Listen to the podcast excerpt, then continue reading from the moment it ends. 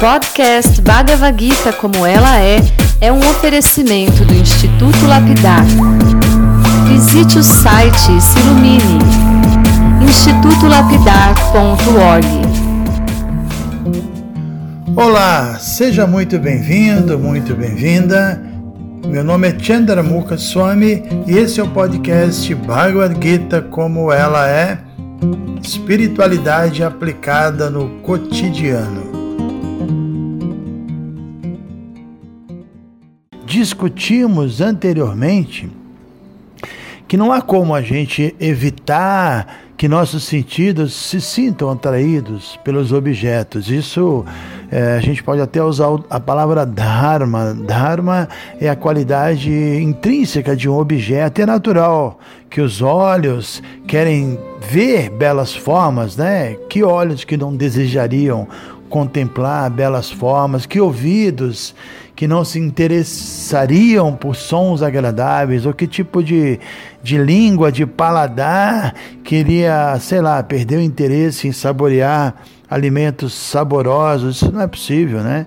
Então, ao invés de tentar artificialmente fazer com que nossos sentidos é, é, evitem desfrutar dos objetos, dos sentidos, a gente tem que redirecionar os nossos sentidos para objetos espirituais. Isso também é um conceito de sacrifício, né? que é o tema que nesse momento, aqui no capítulo 3 da Bhagavad Gita, nós estamos tratando. É um sacrifício.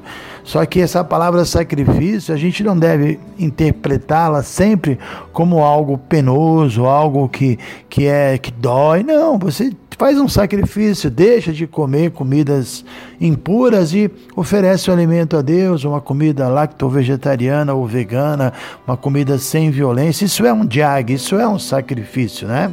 Então esse é o tema que a gente está tratando agora do capítulo 3, porque tirar os sentidos do contato com a matéria e colocar os sentidos a serviço de Deus, isso se chama de águia, se chama assim sacrifício. E quem utiliza as suas ferramentas sensoriais, nossos cinco sentidos, dentro de um contexto espiritual, essa pessoa se liberta gradualmente de toda a mentalidade mundana, ela vai purificando, refinando seus sentidos e, e até sua atração pelo prazer se torna algo algo puro, né? que é natural também, todo mundo busca prazer. E por outro lado, conforme nós lemos nos versos do áudio anterior, quem não busca agir para agradar o Senhor, que não usa os sentidos corretamente, essa pessoa vai ter que permanecer no ciclo de nascimentos e mortes, vai permanecer no mundo material, vai ficar tentando inutilmente,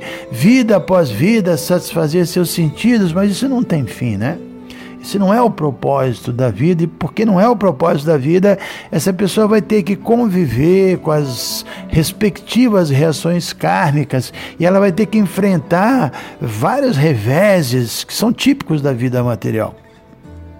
Então, aqui no capítulo 3 da Bhagavad Gita, nós estamos estudando que o verdadeiro propósito dos sacrifícios é satisfazer a pessoa suprema. A pessoa suprema, nós mencionamos também, ela é chamada de Jagya Purusha, o senhor dos sacrifícios. E quando os sacrifícios são devidamente executados e, e, e o senhor dos sacrifícios se satisfaz, aí os semideuses ou deuses também se satisfazem e eles são agentes que eles têm autoridade para agir em nome de Deus. Então eles, por conta da posição que eles ocupam, aí eles não permitem que, que haja escassez dos recursos naturais. Eles estão trabalhando nisso, é muito simples, né? Então, quem age com consciência de Deus serve o todo, satisfaz o todo. Isso inclui naturalmente a satisfação das partes do todo, que são os semideuses.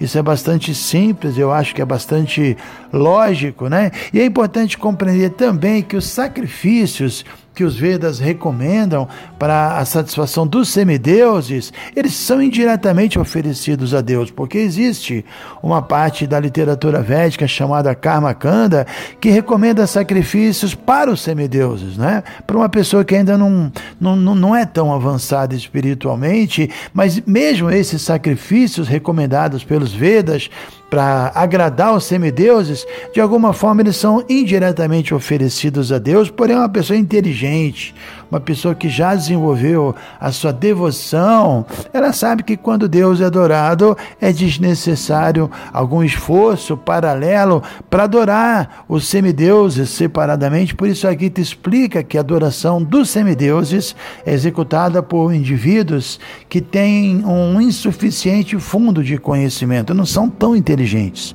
E apesar disso, através desse processo, uma pessoa vai se livrando da reação kármica, é, de, de usurpar todas as substâncias naturais, porque essas substâncias naturais é, são fornecidas pelos semideuses, lógico, sob a sanção de Deus, mas eles participam disso. Então, é, quem oferece algum sacrifício a eles também vai se purificando do karma, porque reconhece né, a autoridade deles e eles, como já falamos, são então representantes é, de Deus, são partes de Deus. Isso é um ponto muito importante, não é?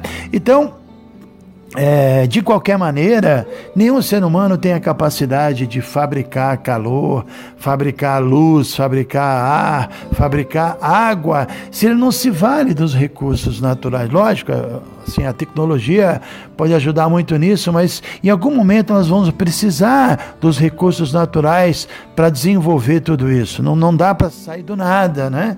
E ao mesmo tempo a gente sabe que ninguém consegue sobreviver sem frutas, sem vegetais, sem cereais. E a gente não pode esquecer que tudo isso é suprido pelos semideuses, que são muito poderosos. Nós dependemos das substâncias naturais fornecidas por Deus através dos semideuses, mas se a gente utiliza isso, utiliza o que a gente recebe deles para o nosso gozo dos sentidos, aí a gente vai ser punido pelas leis da natureza material. Então vamos ler aqui alguns versos partindo do ponto que nós paramos no nosso último áudio. Vamos ler a partir do verso 17 do capítulo 3. Mas para quem sente prazer no eu e utiliza a vida humana para buscar a autorrealização, satisfazendo-se apenas com o eu, ficando plenamente saciado, para ele não há dever. Um homem autorrealizado não tem propósito a cumprir no desempenho de seus deveres prescritos, tampouco tem ele alguma razão para não executar tal trabalho, nem tem ele necessidade alguma de depender de nenhum outro ser vivo. Portanto, sem se apegar aos frutos das suas atividades, tem-se de agir por uma questão de dever, pois trabalhando sem apego alcança-se o Supremo. Reis como Janaka alcançaram a perfeição com a simples execução dos deveres prescritos, portanto, apenas para educar o povo em geral, deves executar teu trabalho. Muito bem, né? Então, aqui ficou claro é, ainda que os rituais védicos não sejam importantes para todas as pessoas, né? Ou seja, os rituais, eles não são compulsórios, por exemplo, para quem já está diretamente conectado a Deus, servindo amorosamente a Deus. Isso porque aquele que, tá, que já está sob o abrigo direto da energia espiritual de Deus, essa pessoa já está purificada, ela já está ocupada em atividades que são muito mais importantes do que meros rituais. Né? E quais são essas atividades? São as atividades devocionais que elas são chamadas tecnicamente de Bhakti Yoga, como cantar os santos nomes, que é uma prática diária dos Vaishnavas. Nós temos a nossa Japa Mala, o nosso rosário, que a gente dedica parte da, do nosso tempo, uma hora e meia, duas horas, pelo menos para quem fez o voto e se iniciou, não é? é eu, particularmente, canto essas 16 voltas de Japa por dia, que são praticamente uma hora e meia, duas horas por dia. Então, essa atividade é muito importante e muitos devotos que estão começando, alguns como vocês aí que estão ouvindo, cantam uma volta, cantam duas voltas, cantam três voltas, não importa. Também ler os livros como o Bhagavad Gita, o que a gente está fazendo aqui agora, eu estou narrando, estou tentando é, explicar, lendo e explicar a Bhagavad Gita, vocês estão ouvindo. Isso também são atividades de Bhakti Yoga muito importantes, ouvir e cantar, meditar nas atividades que Krishna executa, são chamadas de lilas, né? E mesmo fazer serviços práticos, tudo isso, como cozinhar, para que tudo isso realmente são chamadas atividades tecnicamente Bhakti Yoga ou, ou devocionais. Então, a gente pode perguntar para que servem realmente os sacrifícios védicos? Os sacrifícios visam purificar as pessoas das suas atividades passadas, né? atividades que foram executadas é, com a mentalidade equivocada, buscando o desfrute, o controle, o prazer mundano e o contato com a matéria.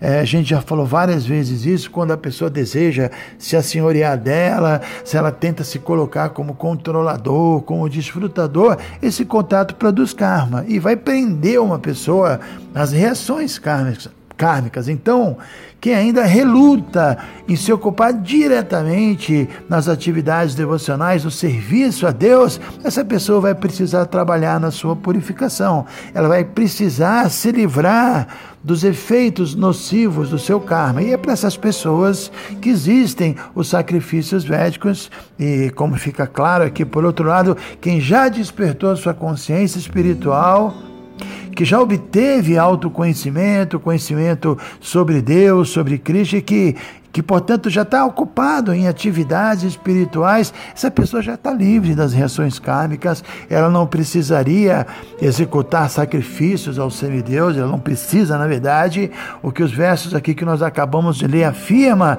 é exatamente isso, uma alma é, que é puramente consciente de Krishna, ela já é autorrealizada, ela é, e por ser autorrealizada, ela é desapegada das atividades desse mundo, por isso ela não precisa executar sacrifícios e mesmo que ela não seja plenamente autorrealizada, né? Um praticante de Bhakti Yoga está tentando se autorrealizar, mas se de alguma forma esse praticante pôde compreender que Cristo é a suprema personalidade de Deus, mesmo que ele ainda mantenha alguns desejos materiais, ele deve sim praticar diretamente atividades devocionais, porque as atividades devocionais são extremamente purificantes, são totalmente eficientes em livrar uma pessoa do seu karma. Ela não precisa deixar deixar o serviço devocional para adorar os semideuses. Não, isso só se ela tiver desejos materiais e, e, e não está disposta a se livrar deles. Mas isso é uma ilusão, né? Enfim, uma pessoa parcialmente autorrealizada ela deve se manter fixa no serviço devocional e ela não precisa praticar sacrifício para os semideuses, mas deve, ela deve ser inspirada, orientada a se absorver no serviço devocional. E é importante também dizer que uma pessoa que já está situada na plataforma transcendental e que, portanto, não tem mais nenhum interesse pessoal nesse mundo, ainda assim essa pessoa deve se ocupar de uma maneira exemplar, mesmo do ponto de vista material. A gente leu isso, né? Mesmo que uma alma autorrealizada não tenha um propósito material a cumprir, não tem por que ele agir de forma exemplar, né? não tem por que ele não fazer isso. E mesmo sendo materialmente exemplar, uma pessoa autorrealizada, ela não está conectada com os efeitos kármicos, ela está agindo para o prazer, prazer de Krishna, mas ela está também materialmente agindo de forma exemplar, e por isso os versos que nós lemos afirmam que essa pessoa se mantém inteiramente satisfeita, ela não precisa aceitar nenhum dever específico material, porque a associação dela constante com Deus faz com que todas as impurezas que existiam em seu coração gradualmente elas vão se livrando. Essas impurezas foram resultados acumulados de, de atividades materiais de vidas. Gradualmente isso tudo vai desaparecendo pela força do próprio serviço devocional, e especificamente no que se refere a Krishna e ao amigo de Krishna, ao guerreiro Arjuna, é claro que nenhum deles é, precisaria se ocupar na batalha de Kurukshetra, mas eles tiveram que lutar para ensinar as pessoas que às vezes declarar paz é uma coisa artificial, não é a opção correta, especialmente quando a, a luta tem como finalidade proteger o Dharma, proteger a verdadeira e universal religiosidade. Não é? Então, isso também é um ponto importante de qualquer modo.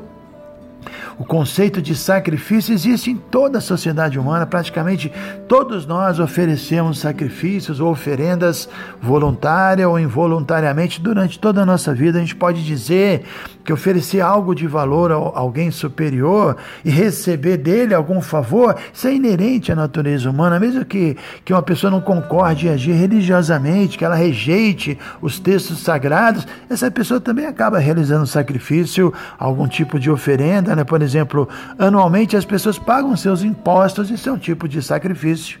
Todos que participam das Forças Armadas honram seus superiores, também esse sacrifício no campo esportivo, nas universidades, praticamente em qualquer ambiente. Isso acontece, todo mundo sacrifica tempo, dinheiro, energia e às vezes até a própria vida por uma causa superior, pela família, alguma causa importante. É e o que significa a religião? A gente pode tentar entender do ponto de vista não transcendental exatamente isso. Os fiéis, fiéis são orientados a fazer oferenda, sacrifício ao divino, é, sacrifício de bens, de tempo, de energia, orando, cantando. E as religiões prometem em troca o quê? Segurança, felicidade, prosperidade, paz. Né? Então é completamente natural essa ideia de sacrifício, mas no final das contas, Cristo vai dizer no capítulo 18, que a gente deve se entregar diretamente a Ele e não se preocupar com nenhum tipo de segurança material, que Ele vai cuidar da gente, tá? Hare Krishna, muito obrigado, até a próxima.